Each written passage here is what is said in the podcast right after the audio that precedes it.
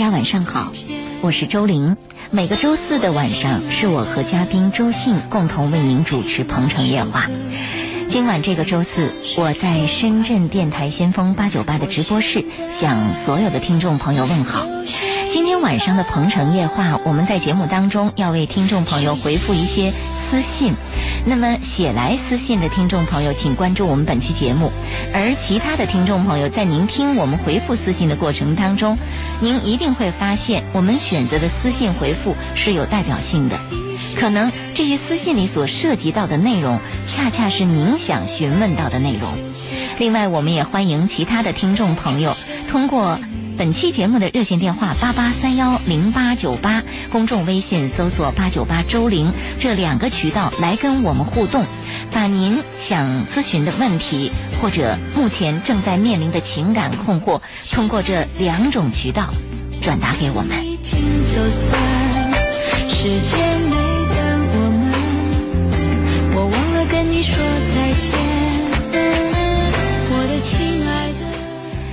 老爷，这些私信我关注了一下，又是您一封一封编辑好出来的是吧？这次私信倒好，他没有太多的编辑，因为都比较短。哦。嗯，也也比较比较通俗易懂吧，有个别几个字改了一下。好。但基本上是原创。嗯。嗯，那接下来的时间呢，我们就来关注一下这几封私信的情况哈。如果时间允许，我们在这儿将为大家介绍的差不多有六封的私信给各位。那首先我们来关注的是第一封私信。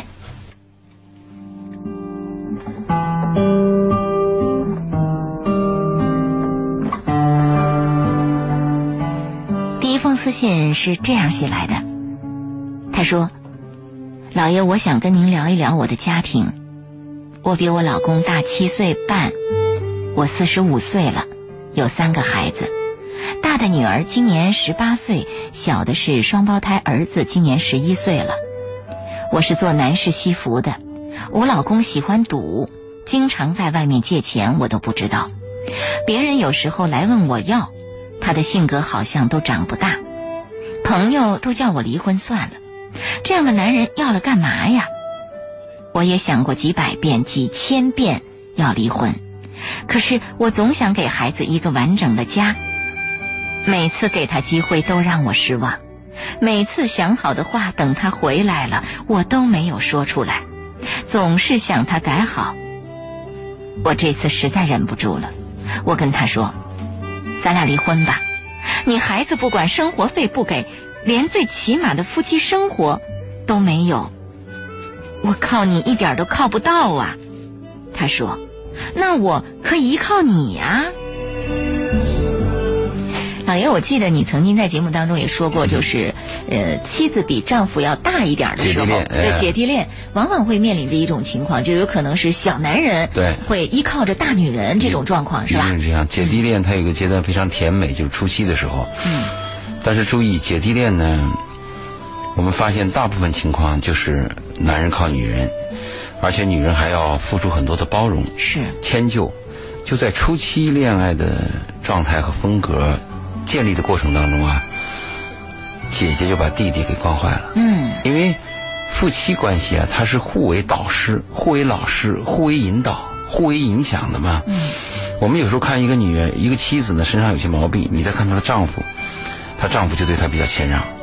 我们看有些男人有些毛病，我们再看他的妻子呢，可能也对他有所谦让，当然不绝对。你比如像他讲的，他这个丈夫这个毛病，像这个赌啊，嗯，绝不是他妻子谦让出来的，这都是恶习了。对对，这个你说对了，你点了个恶习。嗯，因为我们 不止一次跟听众讲，男女关系当中呢，每个人都会有缺点和缺陷。嗯，但是身上的恶习不一定有，一旦有了恶习，我们要引起高度警惕。如果是缺点和缺陷。实际是有些缺点是可以修正、可以改的，有些缺陷它不影响你。比如说我这个就就就就就这么的那个什么头短，嗯，对不对？你它不会影响到你，只是刚开始你心里边你从审美的角度来讲，你有点失望。但是我爱你，我一心一意为这个家，嗯，我品质善良，嗯，为人正直诚实，不会因为这个问题伤害到你嘛？没错。但恶是恶习不是？对。恶习是能伤到你的，这是第一点，恶习能伤到你的。而且恶习有的时候好像似乎也很难改。对，这个就是我谈的问题。刚才我为什么说缺点可以做调整和修改呢？恶习难改。对，恶习和缺点不同，有些缺点是我意识不到。嗯，你比如说我这个说话经常有脏字儿，嗯哎，我在平时说话当中的时候，嗯，都被忽视了。但是我一上电台呢，我一回放，哎，我发现有这个问题，我就可以修正它。没错。恶习不是，恶习的特点是什么？就是我明明知道这个问题会伤害到我自己，伤害到别人，我明明知道它是有害的，嗯，我还改不了。是你比如像什么抽烟、酗酒、赌博这些东西，对，旧社会地主老财嫁女儿的时候啊，吃喝嫖赌抽，嗯最怕的就是赌。啊，你家财万贯也抵不住。对你抽你能抽多少？啊你是抽大烟你能抽多少？啊嗯啊，你嫖你能嫖多少？但是抽不同啊，这个赌不同。嗯，这个赌啊，一晚上可以把前八辈、嗯后三代的的钱全部赌光。是你看过有一个电影叫《活着》，嗯，葛优演的嗯葛优演那个片子拍的很棒，嗯，好像在我们国内上映了吧？上映了，上映了，嗯，巩俐主演，葛优主演，哎呀，那个片子看完叫你感到非常难过。富贵富安，它里边就讲的那个赌，头一天晚上就把家产全部赌完了，就从了一个那个地主变成了贫农。是他的运气很好，刚好第二第二天就土改，嗯他就是贫农，他对活下来了。他这个身份就是贫农对，那那个把他弟赢了的那个人呢，成成地主的被枪毙了啊，很讽刺。嗯所以这个赌呢很难改，而且人生太短。你比如说像一些吸毒啊和赌啊，基本上是很难改的。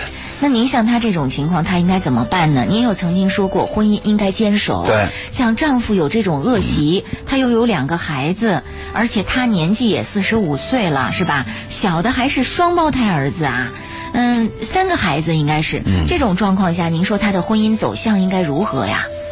我身边有这样的例子，嗯就也是找了个比他小七岁半的，一个很英俊的一个小伙子，女的是老板，跟他很像，他是做男士西服的，我那个女朋友呢是做这个女士时装的，啊，他找的这个小男人比他就小，很英俊，我看了那个男孩我都喜欢。嗯。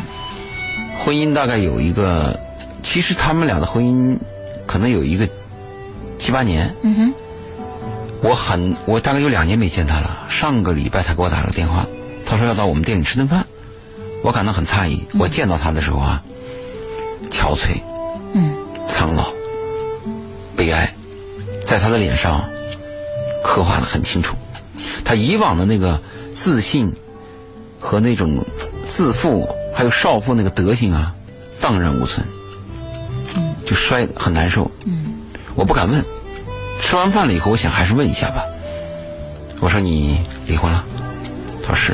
啊，我说那个财产怎么分配的？他说财产呢，当时他太太冲动了，他的房子都写的是小男人的名字。名字，哎呀，嗯。小男人连他的别墅什么全部拿走了。哎，不是说这个夫妻共同财产吗？对，但是有一个问题，嗯他们就你你你跟你说你违规违章，你就要接受违规和违章的惩罚。嗯，他们在怀孕第一个孩子的时候，他没有办他们结婚证。哎呀，他等于说他他们俩到现在是不是在法律认可之下的糟糕就一种夫妻关系？对，糟糕就在这儿。啊后来我说那孩子呢，他老大跟我，老二跟他。嗯，不管老大跟谁，老二跟谁，我心里都是悲伤。那当然，哎，很悲惨的事情。嗯也就是说，我为什么一直反对这个姐弟恋？嗯我真的反对姐弟恋。我特别反对什么姐弟恋呢？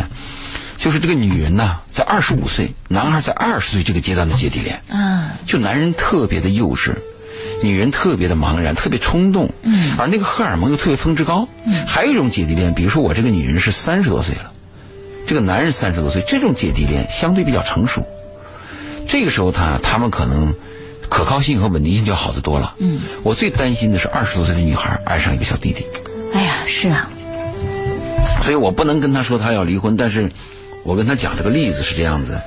另外，他这里边讲了一个问题，嗯他说他有几百遍甚至几千遍的要离婚，可是每当要离婚的时候呢，他就想要给孩子一个完整的家。是，每次这个就是因为这个想法呢，使他打了退堂鼓。但这里边有个问题，他没有讲，因为他给我的这个私信呢，我没有跟他交流，嗯我只是收到了，决定谈的这件事儿。嗯我特别想问的是什么呢？这个男人呢，对孩子怎么样？对对孩子好不好？对我担心这个问题。但是他说了，他说 你你孩子不管，生活费不给，他现在有一个问题，嗯。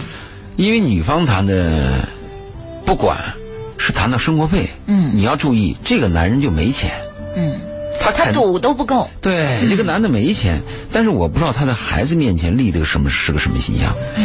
过去在二十年前有一本小说嗯叫《花园街五号》，啊这个师傅带徒弟是个什么概念呢？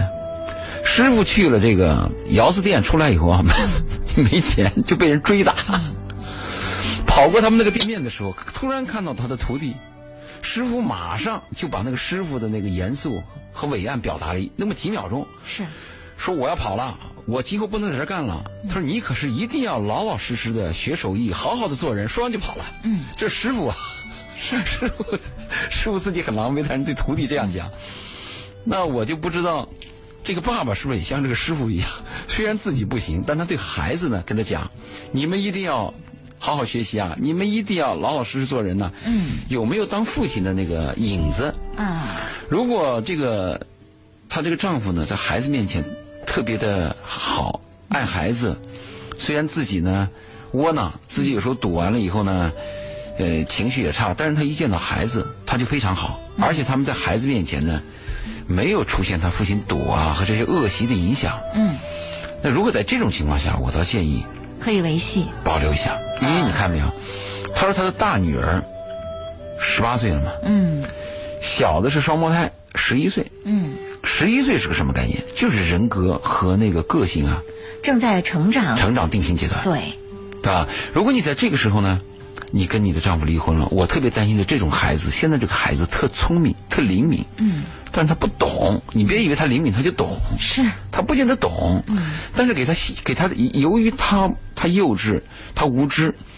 你父母离婚了以后，在他十一岁到十五岁这个成长阶段，他心里边是有阴影的。没错，这个孩子他不会表达阴影，嗯孩子会告诉你我疼我要什么，但是他不会表述我心中的阴影。最后会成为他成长过程当中被积存下来的一种东西。对长大了以后会在两性关系当中显现出来。好多问题都显现出来，是他的人际关系，他的同事关系啊，对对有一天突然抑郁了，有一天突然抱着书本就跳楼了，你都不知道什么原因。是真的这个人的神经系统太复杂了，嗯，我们很难想象一个人想什么，我们只能看出你干什么，甚至有些人的刹那间的念想都是五花八门的。你不知道，嗯你根本就不知道，而且一个人恨你，一个人爱你，都不知道啥原因，他为什么就爱上你了？嗯 他为什么就恨上你了？所以我对他的建议是，呃，是不是考虑这个问题？但是有一个问题我要跟他讲明了，这个赌博基本上是很难改的。哎呀，所以老爷您也曾经强调过说，在寻找恋爱对象的过程品当中，德是第一位的，品德第一位。如果有好习惯如果有恶习，坚决不能够啊选择。但你注意，我想你看这个这个女人比她丈夫大七岁半，他们的搭配啊，我们是在节目当中这么聊。假设周林我和你到她家去喝碗茶，嗯我们就会发现，女人老态嗯啊，说不定还臃肿。嗯这个男人呢还有点英俊。嗯一般来讲有这种搭配，否则你说，哎，一个比男人大七岁半的女人，她为什么要谦让这个男人？是为什么要养了他？为什么要给他钱？嗯那养小白脸也是这样的嘛？小白脸他有有这个可爱之处嘛？换过来讲，一个英俊的男人，他不找年轻貌美的女孩儿，他找比你大七岁半，那只有两个可能性：可以依靠啊。一个是可以依靠，再一个他就迷你，真对迷你。但是大部分我们看到的是依靠，是这个东西在这里边，初期你就要明白这种交换的交换的这种格局在这摆着呢嘛。是啊而且这个男的还说了这么一句话嘛：女人说我靠不上你，男人说我可以靠你啊。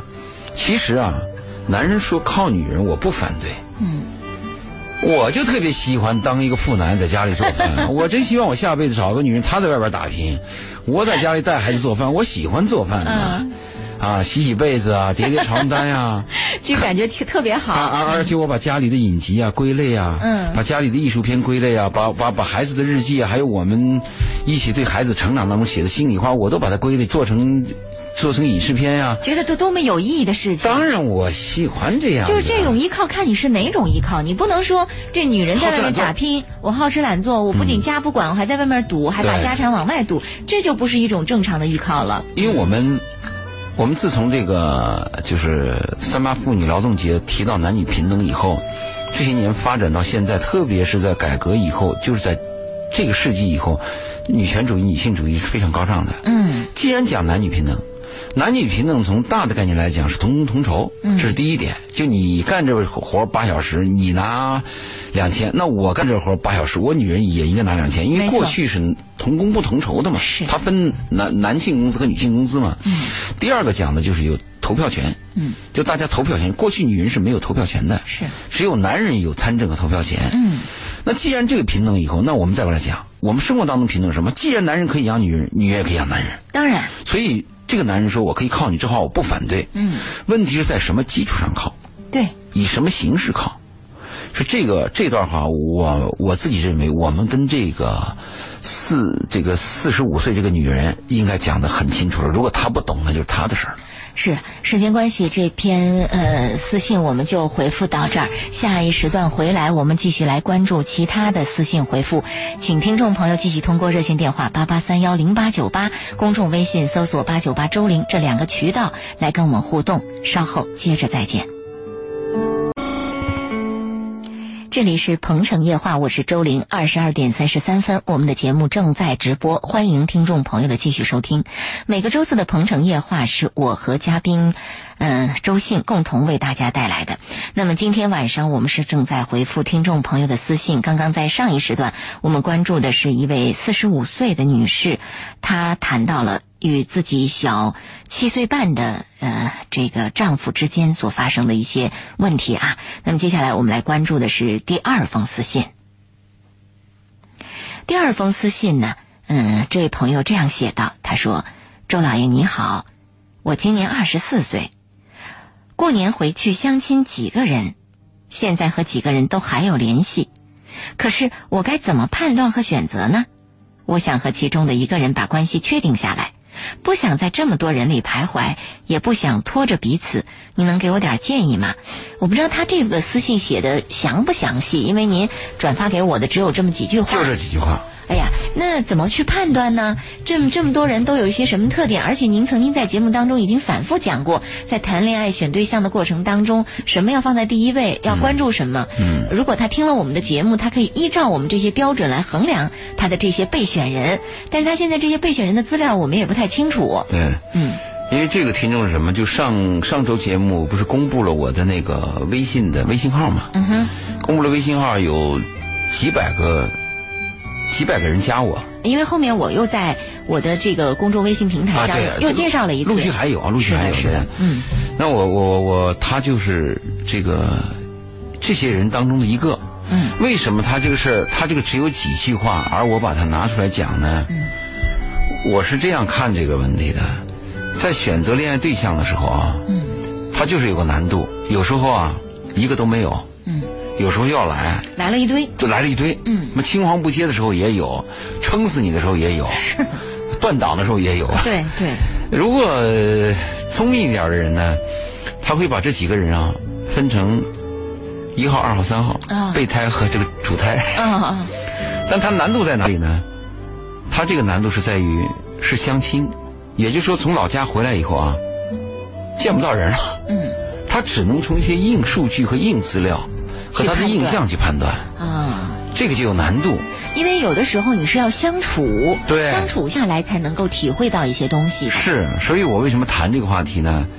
他这个就难了。过去我们我们的建议是这样的，特别是我们还建议女孩儿，女人的青春期非常短，所以女人跟男人交往的时候，我建议一个女孩最好在谈恋爱的时候，在半年或者几个月当中，一下谈两三个，同时来往，嗯相对诚实，嗯，最后收口。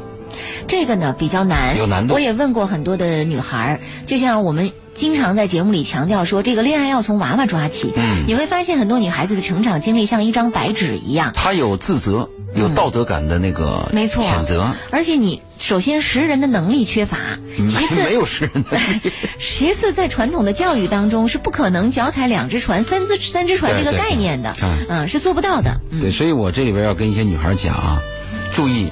什么叫脚踩两只船？什么叫脚踩三只船？这里边有一个定性的问题，嗯我们不讲定量啊。嗯定性的问题什么呢？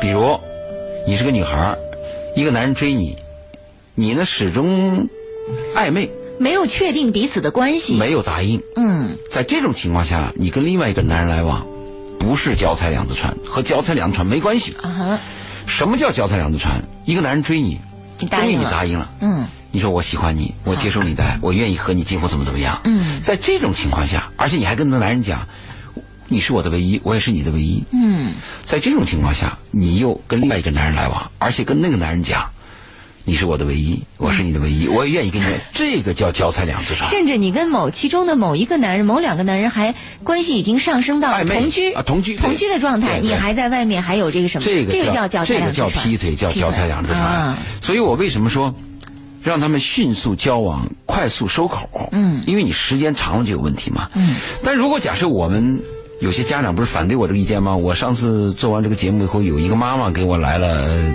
短信吗，嗯。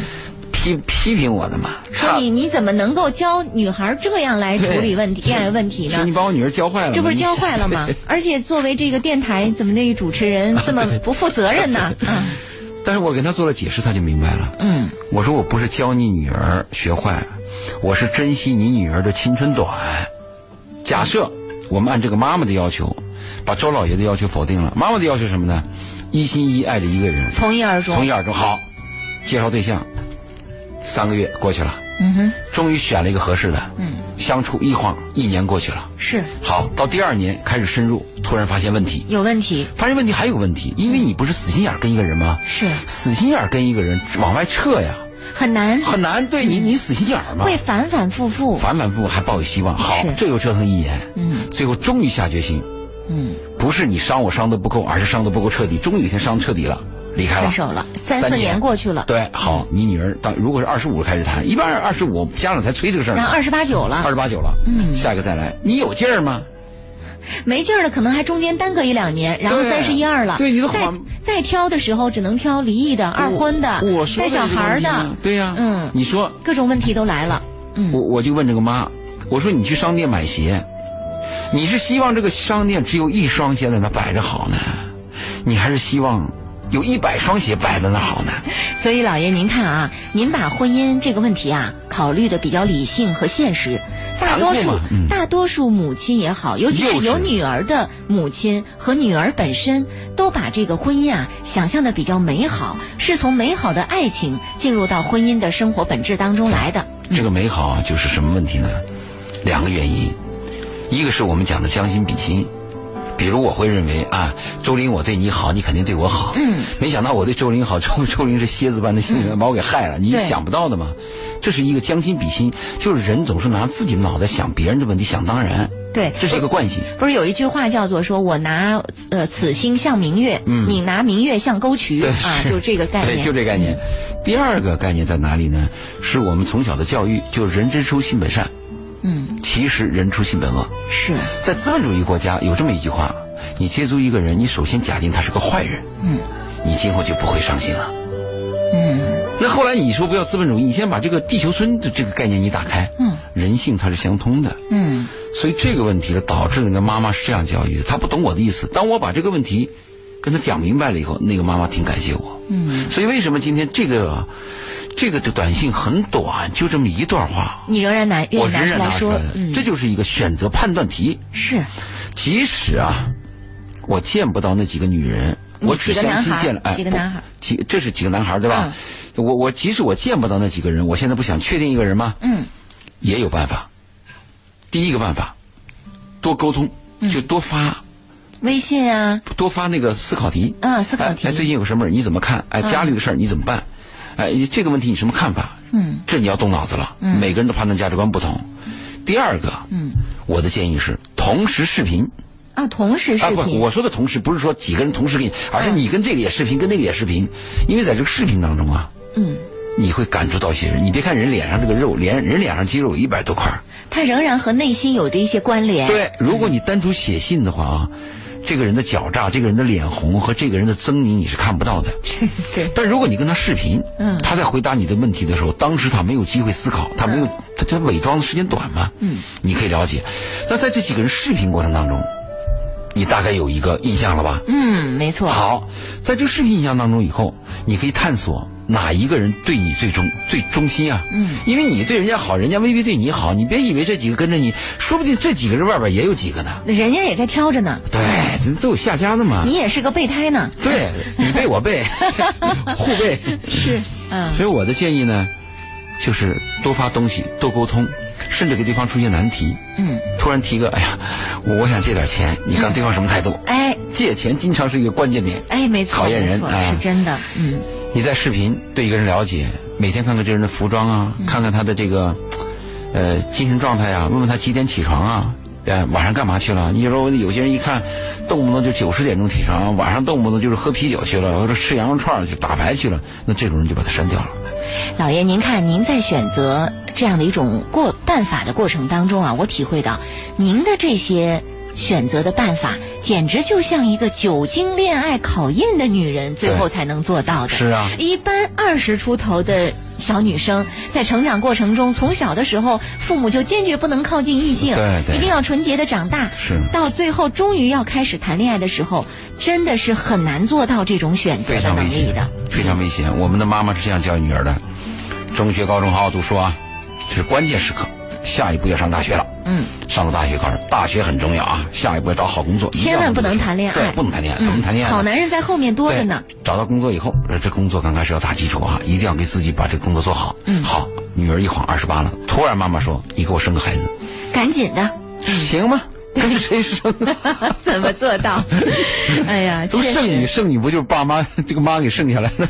真的是这样的一个教育的过程，确实是也是有问题哈。大问题了所以我为你你可以不让女儿说接触异性，但你最起码要教会她怎么去看人。对这个你要去跟她识别。善恶，对啊、不要光识别利益，嗯啊我们现在教的孩子只能识别利益，嗯，他有没有房吗？有车吗？对，嗯没有能力识别善。恶。其实识别善恶是最重要。你爱上一个人，这个人如果爱你啊，我我我我今天我，哎呀，我今天看了个很感动。嗯打的嗯出租车，坐出租车的时候呢，这个男人拐着拐着就拐到个小巷里去了。啊哎，我说我要去哪里哪里，你怎么拐到小巷里了？他说对不起先生，他说现在该我老婆接班了。啊他说我老婆给我做了做了口饭，他说不耽误你。到那儿去以后，老婆就在门口站着呢，啊！给他把饭准备好，接着老婆做夜班上车啊，开。我特别感动，我就想，你看，人家就是这么一对很平凡的夫妻。很简陋的房子，对，我就想，他妈我这辈子如果是能碰到这么一个家，这么一种感情，要什么钱呢？我苦就苦啊。老爷，您说您现在想让谁在旁边站站着给您做饭？对，我会排着队的。不，那是两回事儿哎，嗯因为有些人给你排队做饭，他是仰慕你，或者或者喜欢你的某种成功，但是你看看那个夫妻，他们一定是就是简简单单的，就是不是因为你是什么人，对。不是因为你有什么样的社会地位，就因为你是我的丈夫，我就应该如此对你。就像王蒙的妻子谈的那句话，嗯即便有一天日子风风火火，我们依然是平平淡淡的夫妻，嗯。即便有一天我们的日子非常艰难，我们依然是平平淡淡的夫妻。你看，叫你，这这我现在看特别感动，哎呀，是啊，把我好好的给教育了一下。好，呃，那这封私信我们就聊到这儿哈，仍然是关于识人的问题，关于是在选择恋爱对象的过程当中，实际上有关这方面的话题，我们在节目当中已经是反复讲到了，但是还得反复啊，因为确实是要不断的强调说每天都有。新人。对，呃而且是重要的话说三遍是吧？咱们这话太重要，可要说三十遍、三百遍都不够啊。好，我们继续来关注下一封私信。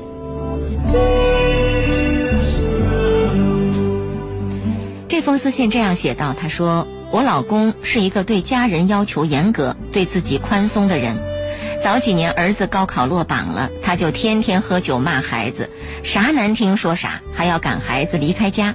我心疼孩子，跟他说好话，他就让孩子回家。开始孩子不反抗，让走就走，让回来就回来。可是几年过去了，孩子也大了，就反抗了。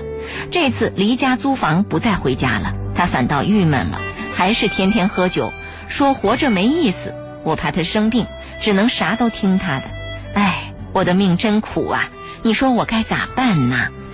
嗯，你看这个男人就是在这个家庭当中，这个完全是一种家长制的作风啊。嗯，嗯，这就是那个 loser，嗯我们讲的失败者。是，其实我们的一生啊，嗯、其实就跟我们我们选择那个，你你看过日本一个电影叫《导盲犬》，嗯，没有看过这个导盲犬叫你看了非常感动。嗯导盲犬呀、是对人类一个非常辅助非常大的一个犬，嗯它对盲人的帮助非常大。是我们国家现在也有导盲犬，这个导盲犬的训练是非常艰难的，嗯而且挑导盲犬呀、是非常非常严格的。嗯筛选率非常，就是成功率是很低的。就那个狗啊，狗妈妈生了大概有十个嘛还是八个，就在这些狗里边去选，只选到一条。嗯这个小的导盲犬最后长大成人中间的培训、这个培养、锻炼、磨难，最后在电影结尾的时候才成了一条导盲犬。嗯还有很多导盲犬在培养的过程当中又发现失败了，成功的几率极低。我为什么要讲这个导盲犬呢？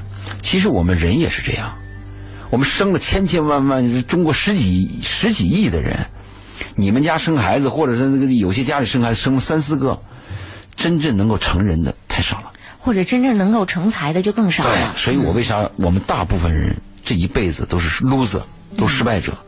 但是不能因为我是 loser 我就自暴自弃啊。嗯我失败了，比如说我在我的这个赚钱能力上我比别人差，隔壁老张家开了个大奔，对吧？那我开个 QQ，那我开 QQ 我也可以好好活着哎。，我听您这么说，我突然想起有一天您在节目中跟我们举了个例子，嗯说有一个人的父亲说自个儿是特成功的一个两部车两部车是吧？对对嗯，然后当时您说这个的时候，我就也特别感动。我在想，您看每个人对待生活的态度，你有一百块钱，我有一万块钱，我把一百块钱 过成了花儿一样，我把一万块钱或者过得很糟糕，这都是有可能的呀。对看你怎么去用这个。对，那个是我们一个朋友的爸爸，第一次坐我的车，坐在我车旁边就说：“哎呀，我想了想，我退休了，但是我想了我的一生，我很成功，嗯而且我现在还有两部车。”什么？我就我我我印象很奇怪，他是不是两部什么？我没有印象啊。啊 两部车他是一部山地车，一部是普通自行车。后来我就问他，我说：“那你的成功是什么定义呢？”他说：“你看，我活得很快活，我很健康。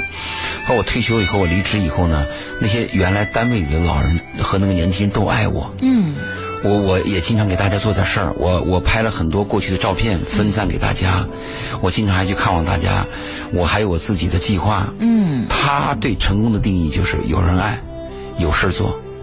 多好。对，叫你不是很感动吗？是，您说这个父亲他的儿子这么好，老婆这么好，嗯这本身在某种意义上来说就是人生的一种成功。有多少人的家庭妻离子散？有多少人的家庭不幸福不快乐？有多少人的老婆是吧，在家里很凶悍，儿子不仅是考不上大学，还在外面有惹事儿。他们家应该从某种角度上来说是一种成功的这种家庭的表率了。其实 我为啥讲的 loser？很多人 loser 以后啊，这个我就 loser 了，就失败了，或者家里穷就穷了。我们还发现有很多家庭啊是自找没趣，哎，真的，就你的日子也过得很好，也有钱，也有一定的自主权和选择权，结果就是自己跟自己过不去。就像您经常说的说，没有享不了的福啊，没有吃不了的苦，对，只有享不了的福。人就这么贱。就这一批家庭叫你很失望。嗯我们也发现有些女孩，她个人条件挺好，长相漂亮，学识优秀，家里也很好，就她那个臭毛病，各种作，作就把她给耽误了。嗯最后她找了一个很差的人，甚至没人男人要她。嗯她那么优秀，高高在上有什么用呢？所以我们做这个节目可能会这样子的。我们的节目的影响是希望我们假设我是个 loser，我在某些地方有失败，我是不是可以在我这个基础上做得好一点？嗯而对那些条件比较好的、有些优越感的人，是不是教育，或者不是教育，咱没有教育能力吧，也不教育不具备教育的那个那个那个权限，就影响他们，让他们珍惜自己的条件，是不要错过嘛，嗯错过多可惜嘛。所以你看这个爸呢，其实我我看这个爸不是他一个人，嗯，可能很多中国爸都是德行，真的，就对孩子骂骂咧咧，不当回事儿，认为什么老子嗯。就是老子，儿子就是儿子，我打你咋？打你是家务事儿。打你你也得回来，打你你还得认我，对对，他，我们经常谈一个那个叛逆期，那个叛逆期是怎么造成的？就是那个起义了嘛，嗯。暴动了。对我实在忍受不了了，对，哪里有压迫，哪里有反抗。反抗嘛，嗯。暴动了，就这个问题嘛。嗯。如果你的孩子从小跟他和睦相处，教他爱，尊敬他，平凡长大，有什么那个叛逆期啊？真的，就跟一个女人一样嘛，更年期的表现也不同。如果这跟这个女人身边这个男人爱她，过得很好，她的更年期的反应就平平静一些。平静一些。嗯。如果这个女人天天受着那种窝囊气，憋着，嗯。那就 更的厉害了，更的厉害了，嗯。所以你看，你注意他这个问题，还有一个呢，我们注意这个孩子啊。嗯我是跟很多家长谈呀、我说你们让孩子做事儿啊，或者提要求的时候啊，注意避免威胁。比如我们很小的时候对孩子这样讲的，嗯所以你做不做？你不做，你不做这个电影你就别看了啊。嗯，孩子做了，第二次又是你做不做？你不做这个电影就不看了吧？孩子又做了，终于有一天，不看就不看，对，不看算老几。你说你赶我出门，第一次孩子哭，我害怕，我恐惧；第二次赶我，终于有一天孩子说：“我走了，我不回来了，我不回来咋？我饿死在外面。”嗯，你看你怎么办？很糟糕的嘛，我们一定要注意，这就是中西方的区别啊。嗯。西方相对平等，他们信上帝，所以在上帝面前人是平等，灵魂是平等的。而且他的概念是这样的，就是说，呃，西方人就说孩子，我和孩子之间是朋友的关系，是平等的关系，平等的是而不是说我是父亲，我就拿他，他是我生的，我想怎么样怎么样他。我们还看到一些案例，就是呃，父亲打死儿子这样的情况，啊。他不认为这是一种犯罪，嗯。他觉得这是我生的儿子，我打死就打死了，怎么了？嗯。我记得我去甘肃有一天冬天的时候回去的时候，就是对面有一个爸爸打一个三岁的男孩嘛，我冲过去嘛，嗯差点没没没还一拳打那个爸，把孩子这个保护住。旁边有人说我呢，说这是人家家务事儿，嗯你管什么闲事儿你管什么闲事儿？嗯这这这种概念，其实你要在美国，在西方一些国家，早就是报警了，把你父亲抓来对。那个邻居就会报警的。嗯他他有公平意识，所以西方的概念是认为生命是平等的。我的孩子是我家的一个过客，我要尊敬他。我最终看到的是背影。我们是一个生命，他不会认为你是个孩子，他认为你是一个人。嗯哼但是在国内，在我们国家，在东方有些概念，他不是人，他是一个孩子嗯，啊，小破孩子，对 算老几。嗯他这样对待孩子啊，这个孩子也就完蛋了。所以这个孩子终于有一天反抗了，他可以租房了，他有选择权了，他的第一选择权就决定了他开始反抗了。我就在二过的，过挺好。回去了。嗯这一天怎么办？他爹不就郁闷了吗？嗯他爹肯定郁闷了吗？就这一天就来临了吗？所以我们碰到很多家长来来来找我，有时候也找我们的学国，说那个周老爷，你帮我们看看我们这孩子，我们这孩子十三岁了，有问题啊！我都不愿意看，孩子有问题，是你有问题。没有不好的孩子，只有不好的家长。对，而且嗯十三年的积累，积重难返，根本改不了。改不了的不是孩子，首先是父母的惯性嗯和父母的恶习和那个自以为是那个劲儿。哎，真的是这样。您说所谓的望子成龙，而且很多父母打的什么旗号？我爱他们，我才这样管他呢。他希望孩子什么呢？不要输在起跑线上。中国的孩子输输在起跑线啥呢？就是让孩子考大学、嗯考研究生、考博士，成为一个 CEO，成为一个有极强的生存竞争力和掠夺力的人。就是我可以把你饭碗里的饭抢到我的饭碗里。嗯就这个目的吗？嗯西方不是，西方你知道吧？他的教育这样子的。英国你看的教育，他的第一标准就是安全长大。除了安全长大之外，哎哪怕你是一个清洁工，是一个扫马路的清洁工，你只要快乐、心理健康、幸福你就是一个值得尊敬的人、受人爱戴的人，你就活得很有本事。对，你看加拿大的法律规定是，孩子在十四岁之前，在公共场合，父母必须拉住孩子的手。嗯如果在公共场合，一个孩子小于十四岁，如果是单立在单立的孤独在那儿走，父母也不拉手，嗯，抓你判你的，你看，这就教育不同的嘛。哎呀真的所以我们为什么说呢？我经常跟一些家长谈，我说你们对待孩子的教育，孩子三四岁的时候，你可以打一巴掌。嗯，打一巴掌的目的是什么？让他知道疼，知道错。因为那个太小了，你给他讲伦理，他不懂吗？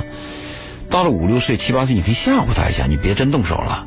十岁左右，你要耐心的跟他沟通。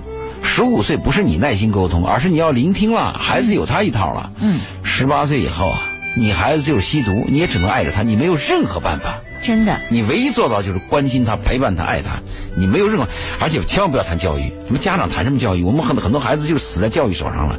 你没有教育能力，我们那个你说我们的妈都可以生孩子，都可以当妈，但是我们当不了教育者。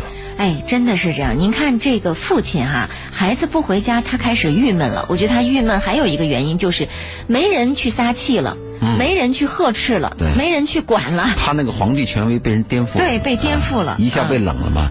他这里边这个这个，但但这个给我发信的这个是他妈妈，嗯他妈妈很苦，他最后问了一句话：“我的命真苦啊！你说我咋办啊？”他说了这么一句话：“丈夫呢喝闷酒，做妻子呢怕他生病，孩子呢反逆又不回家。”嗯，他说咋办？我的建议是这样：这个家到了这一步啊，可以说是积重难返。是孩子也大了，我的建议是这样：对丈夫啊，嗯你多关心；对孩子爱着他，嗯而且在任何时候，避免在孩子面前说爸爸的坏话。嗯多说理解爸的话。你说，你看你爸，他有时候是骂了你，你爸有时候喝了酒是喝点闷酒，嗯，或者说你爸爸的这一辈子他也挺苦。他爱你，嗯。要这样鼓励他，嗯。让孩子知道他爱，让知让，因为我相信他这个爸虽然是是呵斥孩子啊，说难听话，他还是爱的，要不然也不会那么郁闷。对，就啊太愚蠢了嘛，太太恶心了嘛，那那那些做法嘛，嗯。所以他问咋办？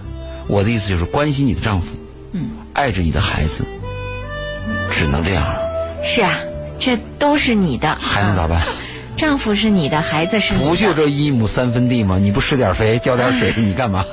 所以有的时候您看，呃，人这一辈子从当初谈恋爱的选择开始，就已经，尤其是女人，嗯就决定了你接下来的这个日子的走向。就像这个女人一人，怕嫁，男怕嫁入错行，女女怕嫁错郎对，真这样。其实男人也怕娶错，嗯，你娶错一个男人，女人你这辈子也这样，也是这样，就走下去了。哎然后，一个人一个味儿，嗯呃，这个日子就这么一个一个状况了。那改不了。对因为你要改变一个人，不可能的。对，你的生活快不快乐、幸不幸福，真的是跟婚姻的关系实在是太大了，跟你认识哪个人也很重要。太大的关系了。所以你看，为什么我们在节目当中反复跟大家强调这些问题啊？是我们才真的是为大家的幸福生活当然了而考虑。是我们希望你避免问题，而不是解决问题。可是给我们发私信的所有这些人，大部分是解决问题。哎，来，第一个、第二个是解决问题，就是告诉我，说我现在跟几个的人来往，我想选一个断掉几个，这个是避免问题。嗯，最好能够在问题一初始的时候告诉我们你想怎么避免，这个时候是最好讨论的。怎么解决的时候，那可真的是不容易了。啊！我们的节目是给你支招，但是我们的节目很难说帮你这个拆除什么东西或者做什么手术。嗯，不容易。嗯好，下一时段回来，我们再来关注下一封私信。稍后鹏城夜话继续回来。周周玲。我是周玲，这里是鹏城夜话，我们的节目继续直播。今晚做客嘉宾周信，我们正在节目当中回复听众朋友的私信。那么前两个时段呢，我们的私信已经回复了第三封了啊。接下来我们要关注的是第四封私信。欢迎听众朋友继续通过热线电话八八三幺零八九八，公众微信搜索八九八周玲这两个渠道来跟我们互动。第四封私信是这样写的：周老爷，我的问题是，我跟女朋友住在一起了，还没结婚，但日常生活开支该怎样分配才好啊？各自工资收入该怎么处理呢？如果我们结婚了，结婚后夫妻双方的收入又该怎样处理为好呢？这些问题我觉得好棘手啊，希望能听听老爷的见解。这个问题我记得我们在节目当中也曾经说过 A 制，嗯，A 制的问题，如果和女朋友在一起啊，A 制还说得过去。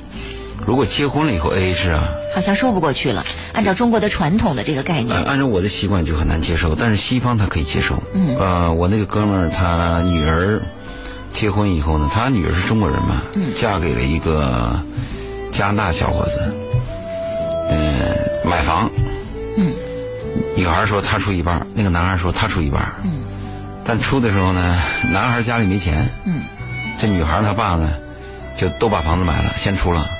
从结婚第一天开始，那个男孩就给他们家还钱，啊，因为他差一半钱嘛。是，而且还的心那个心服口服，没有任何怨言。对，他的他的概念认为这是对的，对，这是应该的，理所当然毫不。会影响到我们的感情。是两码事儿。对，但如果你在国内，你结婚以前，你跟我是个男人，我有点财产，我跟一个女人讲，我说咱俩是不是做一下，财产公证嘛？他立刻就会说，难道你不爱我吗？对，他把这个情和利，还有一些契约，还有一些边界，他他含混为一谈。嗯，就搞乱了。是，所以这个如果他这么讲的话，我的建议是，如果跟女朋友在一起啊，可以 A A 制，嗯，但是有一个前提，你这个女朋友啊，她接受不接受 A A 制？嗯，因为价值观不同，也会形成对立的嘛。是，也许是好容易住在一起了，嗯因为制又分开了呢。对，所以你你你这个要谈，你再从我的概念来讲啊，嗯如果你是个女孩儿，其实我跟女孩儿也这样谈的。嗯我说如果你有一定的赚钱能力，也可以养活自己，你跟一个男孩在初期的时候，我建议这个女孩也 A A 制。嗯为什么呢？因为有一天可能这个女孩你否定这个男孩，嗯，否定男孩的时候，你跟他 A A 制，你走的时候心里是平和的嘛。对，如果你让一个穷小子天天给你花钱，嗯，而且那个有些男孩爱上你，那是不惜血本的。是，可是呢，他又赚不了多少钱。嗯你呢，有一天又把人给否定了。嗯，你心里边会有点，如果你有良心的话，会有点不舒服。会有点难过嘛。嗯所以我建议在谈恋爱的时候可以 AA 制，但是把这话要谈在前面。嗯你别等女朋友搬进家了，房子定了，你说哎，该你出钱了。啊，但他现在已经住在一起了已。经住在一起了，所以他问我们的看法嘛，我的看法就是 A A 制嘛。嗯比如工资收入，你赚五千，女朋友赚三千，你就跟女朋友讲，咱们都拿出百分之五十，其实可以设立一个什么生活基金之类的对生活基金嘛，你看拿出嗯百分之五十，存入到一个生活基金的账本里啊，账账户里。因为你赚钱赚得多嘛，你拿出百分之五十就两千五嘛。嗯女孩赚的少嘛，女孩赚三千嘛，拿出一千五嘛，啊，放在一起嘛，嗯你不能拿拿绝对值去比较嘛。没错。绝对值比较，你赚钱赚的多，离一下把女孩的钱弄没了。嗯 所以这个是我的一个建议。但结婚以后啊，应该怎么样处理呢？结婚以后，夫妻啊，我的建议，夫妻啊，虽然说现在离婚的很多，虽然说现在很多夫妻都很艰难，虽然说婚姻都很脆弱，虽然说甚至是明天都可能会离婚，对，但是我我还是希望夫妻能有那种荣辱与共，共同担当。嗯为了这个家，我愿意走在最前面，我愿意把我的所有奉献给这个家。嗯就是，也就是说，我反对夫妻 AA 制，嗯我就应该是在一起。也许有一天老婆背叛了我，红杏出墙了；嗯，也许有一天啊，这个男人背叛了我，怎么样？但是那是以后的事儿嘛。是那也许还有百分之三十、百分之二十过到白头的呀，真的呀。是不是？我们还有很多正面的例子吗？嗯，对吧？从钱钟书到王蒙，对。我们都看到了吗？是，就算是说我们说中途因为某种原因分开了，但是你回忆，哎你回忆起来的点点滴滴，不是让你觉得非常恶心、非常难受，而是有一些些许温暖。对。你不能说因为我人生迟早要死，我现在就不活了呢。我们我们知道有艰难，但是我过的这一天的时候，我应该爱着这个女人，嗯。我相信她，我是丈夫嘛，嗯。我就应该把我的全部贡献给这个家嘛。嗯，那作为女人来讲呢，有多少力也尽多少力，我们是共同的为一个家服务的嘛。是，如果大家有这样的基础，这个家可能就有幸福的基础了。嗯。如果婚姻的 A 制，结婚以后也把账算清楚，那可能有这样情况，是不是很有钱？嗯，因为很有钱以后也可以这样谈。你比如说我一个月收入是几十万。对，或者什么七八万，嗯。那我跟妻子讲这样，拿出一万家用，其他的你别动。嗯啊那有可能这样的。是，哎，我我希望啊，我们人生苦短呐、碰到一个爱的女人，既然你能拉她的手，你能触摸她的肌肤，嗯你能跟她睡在一张床上，嗯，就有一天被她骗了，又怎么样？又怎么样嘛？对不对？是就是这么回事。况且这个女人如果结了婚，有了你的孩子，嗯你就净身出户就出喽，嗯，那个不是留不是留给老婆的呀，那留给孩子的。对呀、嗯，真的。想开点嘛。哎呀，是啊是啊，所以我们在说，呃，婚前和婚后是两个有一点态度的性质变化呃状态的表现哈。是嗯，结婚了，夫妻后夫妻双方的收入怎么去处理？像有一些男人真的是结婚以后就把钱就交给老婆了啊，嗯啊我的东西，我的工我的工资卡就在你手上，是啊，就这样的一种 我的命根子在你手我的命根在你手上，你看着钱是男办吧命根子。嗯，对，那就代表着说我这我这就得踏踏实实的跟您好好过。但凡我有点什么表现，我这命根子也被你收走了。嗯，对，其实我还是想借这个机会跟现在年轻人呀，哪怕是不年轻的人，我也想谈一下，人生碰到一次激动啊，或者你碰到一个异性，你先不要说跟他终身，就是有一个冲动，你想去摸他的手，嗯，哪怕有这样的冲动的时候啊，就要有点在所不惜的付出的勇气。可是老爷，您有说有一些冲动纯粹是荷尔蒙的一种萌动。对，你别说那荷尔蒙的萌动，其实你回忆你的一生，不要说荷尔蒙的萌动，你就找个上床跟你和谐的人，都是有难度的。嗯而且那个荷尔蒙的萌动，你萌动以后，对方还能接受，嗯，就挺难的啦。我们有这么一点基础以后，我们让他过得美一点嘛，把生活上那些杂质、那些算计，是不是暂时放一下？嗯，我栽了跟头回来再说嘛。我能不能在栽以前这段很美呢？也许回忆起来这一段可能就是爱情中的一部分。对，就是你自己心中的爱情萌，动了吗？呃，我们在这里就可以把两性关系的一些杂质去除掉一些，然后我们回忆起来说，哎，我也是有过爱情的。你回忆当中啊有两种回忆，一个是那个女人对你有多好，其实还有一种感动是你自己当时对她有多好。哎，真的是这样，可能这种好此生不在了。不在，而且那个真正的你对她有多好，是你自己心里边真实的感动。真的那个女人对你有多少，也许是需要你，你嗯不知道他内心真正的想法，但是你知你知道自己，对，你知道你自己这份感动，而且你回忆一生当中的时候，当你这个垂危的时候，当你这个孤老蹒跚的牵着一条狗在林荫大道孤独在那坐着，看着眼前的情侣度过的时候，你心里想，我也曾经有过。而且我也曾经真正的爱过。对虽然我未必被爱过。是啊嗯。就就行了吗？是，好，这封私信我们就回复到这儿。接下来，呃，节目已经接近尾声，我们来关注第五封私信。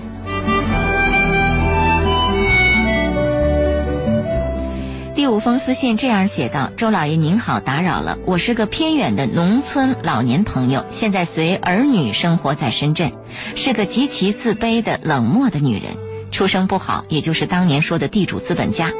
三十岁之前一直活在这个阴影里，从不抬头，更不用说话。整天想到的是爸妈挨斗，想到这事儿腿直抖。读了四年书的我，也在地里干活，幼小的我伤害太深，这个阴影影响了我家几代人。我的一对儿女性格也很内向，我一生都是在顺从和包容。我的孩子们都有了各自的家庭，但是在他们。一直遭受我们家的阴影影响。我现在想说的是，我当年不仅是个顶级的情感专家，还是个超级的心理学家。我想询问的问题是，我怎样才能从过去的阴影中走出来？我对孩子的过分包容就是纵容吗？谢谢。两个问题吧，他第一个问题就是讲从阴影里边走出来，嗯，阴影里走出来是个是个非常难的事情，因为而且这么大年纪了，对嗯。阴影走出来的话，它有两个难度，它要打破一个旧世界，同时还要建立一个新世界。嗯，如果你把旧世界打破了以后，你没有新世界，你走不出来。是。但是你要是把这个新世界有了，旧世界你离不去，你还是走不出来，你还是走不出来。会反反复复。对，这个难度很大，这个难度可能有自我心理修复的这么一个要求，嗯。因为我们仅仅依靠外界对我的帮助，比如说他给我来封信，说周老爷你给我帮助，你别依靠我，我跟你说，我跟你交流，跟你说话是给你个提示，最终你可能是依靠你自己。完全是一种自我修复的过程，自我修复而且你会发现每个人自我修复的能力是不一样的，这跟个一个人的经历、阅历、学识、眼界等等都有关系。都有关系。但是我们可以给他一个什么提示呢？你看为什么我把这个信拿来？他的第一句话我就觉得很感动。他说他是个偏远农村的老年朋友。嗯，偏远是个啥概念？闭塞，啊，农村是个啥概念？嗯，闭塞、落后，让老我们年朋友是想到这样。个啥概念？哎呀，被人遗忘等等，都让我们想到了孤独。是啊，而且他讲的是想起爸妈挨揍腿都抖啊，嗯你说是个什么人呢？叫你心里很难过吗？但我们虽然这样讲啊，是依靠你自己走出阴影，但我还是有一个建议。我的建议什么呢？要想明白一件事儿。嗯怎么想明白呢？就是过去的事儿，就过去了。而且我们每个人没有办法选择自己的出生背景，没有，还有你过去的阴影，过去的这种事情啊，甚至过去的倒霉或者做错的事儿，它就过去了，嗯无法挽救，无法弥补。你要一定要明白这个道理，你别以为我天天这么想着，它就能好。嗯，生命都过去了，想啥想？是转眼七十岁了，八这个时候十岁了，我们要有点阿 Q 精神，要有点那个泼劲儿。嗯，过了就过了，老娘不认了，要有点这劲儿。我还活着挺好的，对，嗯。这是我的这这这第一个建议。第二个建议就是什么呢？要往未来看，找自己喜欢的事儿去干。嗯，尤其是您在节目中强调过，老年人要有自己的兴趣爱好，一定要有。嗯，要有哎一起兴趣爱好的朋友，对，比如你这一辈子心里就想去打个牌，嗯。但是过去呢，孩子在受压抑嘛，嗯。孩子走了，过去是抛脑后打牌去了，嗯，或者是村里边哪个老头你喜欢他，啊，去看看他。是。年轻的时候受羁绊嘛，现在老头儿孤老头子一个嘛。嗯，再或者您一直很喜欢一些手工的东西，但是呢也没有时间去做什么，或者是如何，现在也可以来操持操持，准备准备，安排安排，做一些事儿，是吧？对，嗯。我们注意啊，人生很短暂，今天想到的事儿，就一定要今天去做。嗯，今天如果不做，就过去了。真的再一个，就是如果你心里边有阴影，就是我对某某有欠情，嗯就是我曾经坑害过谁，嗯你如果在在这个老年阶段你想到了，赶快去道歉。啊，也许你第二天去他家道歉的时候，他家里告诉他昨天刚死了，哎呀，真有可能啊。嗯。就我们对自己的忏悔和我们自己的爱好的，都要抓紧时间去做。有一天你想忏悔的时候，连那个忏悔的目标都不在了。没有了，嗯，你那那才难过呢。真的，就有一天你想找到那个忏悔的人，上帝不给你机会啊，你太难过了，真的，太难受了。他第二个问题讲的是，就对孩子的包容是不是就是纵容呢？这两个从字义上来看，它有区别。嗯包容和纵容呢，可能有点区别。嗯纵容是不是有点鼓励你的意思？或者是鼓励你的坏习惯，鼓励你的坏毛病，呃比如这纵容。比如这孩子说了脏话，哎，骂的好。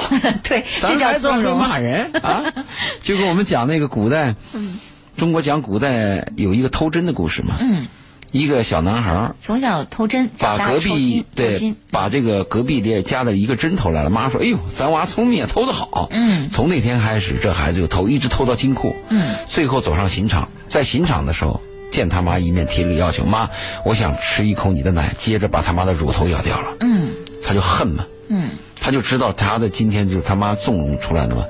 包容是个什么概念呢？他就知道这个孩子犯了个错，嗯比如老师来骂他了，或者是老不是老师来批评他呀，或者追究的时候呢，他是不是有点袒护，嗯或者说把一些事情遮蔽下来，不再追究了？嗯他并跟那个纵容是有区别的，所以他要问我对孩子的过分包容就是纵容吗？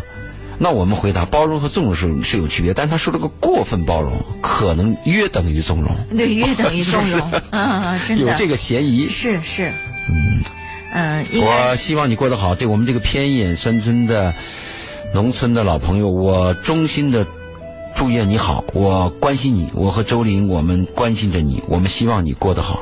没错，我们也都是您的朋友。如果您能够从我们的节目当中获得力量和温暖，希望您能够常来听我们的节目。其实，在节目当中，您会听到各种各样的人生故事，许多人的人生故事都是不完整的，甚至是都是很苍凉的甚至很有很多问题的。包括你我。啊对，没错。所以呢，您您看，大家其实都一样，而且我觉得这个朋友他现在的。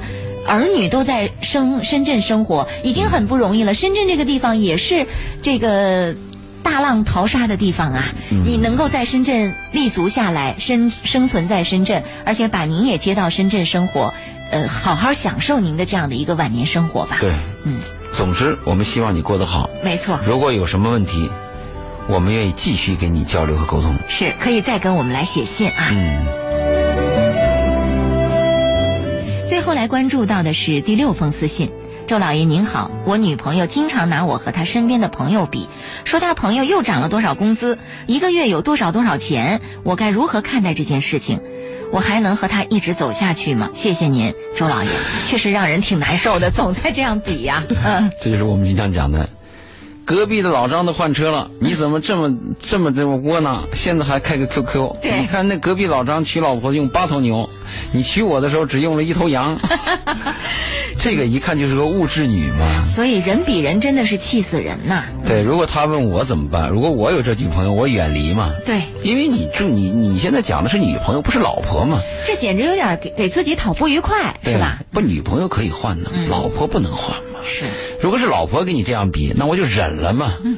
但女朋友我不忍，是我可以分嘛，嗯对吧？但是我们有一个缺点在哪里？男人对女朋友经常是忍了，对老婆不忍。婆不能忍，哎，这倒是错误。其实对老婆要忍，对女朋友可以不忍，因为女朋友是一个试用期嘛，嗯，是个产品试用期、磨合期嘛，不合适可以退货的嘛。嗯老婆那是木板钉钉的问题了。遗憾的是，很多人在女朋友期啊，都是蜜月期、蜜恋期，往往男人就让很多东西男人就忍忍了就让了，这是错误的啊。在女在老婆期呢，又是权力争夺期，又是厌倦期，所以就不能忍了对，啊。女朋友挑选期也可以可以可以放弃的，老婆没有，老婆得忍，老婆就是你身上一条肋骨了。嗯，你要想把老婆去掉，就去掉一条肋骨，那一样痛的。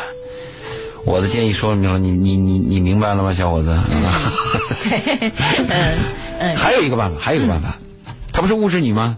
嗯还有一个办法就是，你努力赚钱。那物质女，你要你就是喜欢这个女孩，你想让这个女孩喜欢你，那你就努力赚钱。她会跟你这样讲，你物质女有一天口气会变的。嗯，哎呦，那那个那他的朋友只涨了两千，你怎么涨了八千呢？啊，崇拜嘛。是，既然是物质女，那你在物质上如果占优势，物质你就跟你走嘛。就像刘嘉玲讲的，我只跟县长嘛，啊，对，县长是谁我不管，我不管，我只跟那你就当县长嘛。对。你喜欢刘嘉玲，你就当县长。对对，很简单的事儿，所所以你会发现有一些在赚钱的能力上很很有这样能力的男人啊，对他选择女朋友也很简单，嗯就选择那些物质女，很简单，年轻漂亮的物质女，对我只要满足你这点就行了。对他最怕的是那种说不清楚的说不女人一会儿要的是物质，一会儿又讲思想，讲你为什么不陪伴我，讲您为什么不浪漫之类的。嗯呃，而且呢，就是我也发现很多这个我们眼中所谓的大款，他从来不讲不找有思想的女人，说嗯那些女人要的东西太复杂太杂了，太贵了。他要的灵魂，我给不起，我给不起。嗯，但是你说要多少钱？你说清楚，我给得起啊。我算得上 对，你要一个多少多少钱的包，好好好容易的，我一定送得起。对，就不怕潜规则，就怕没规则。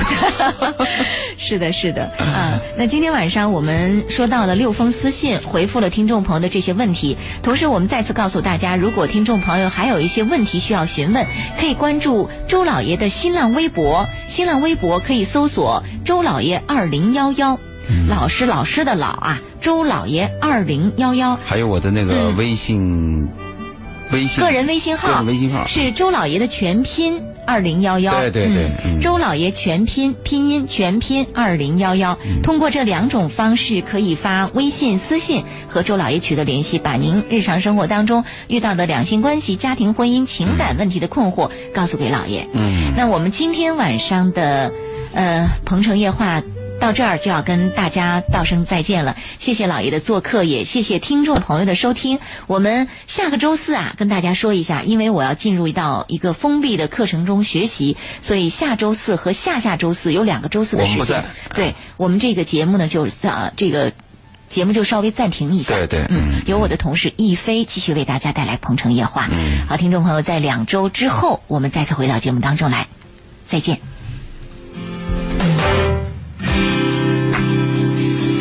想知道你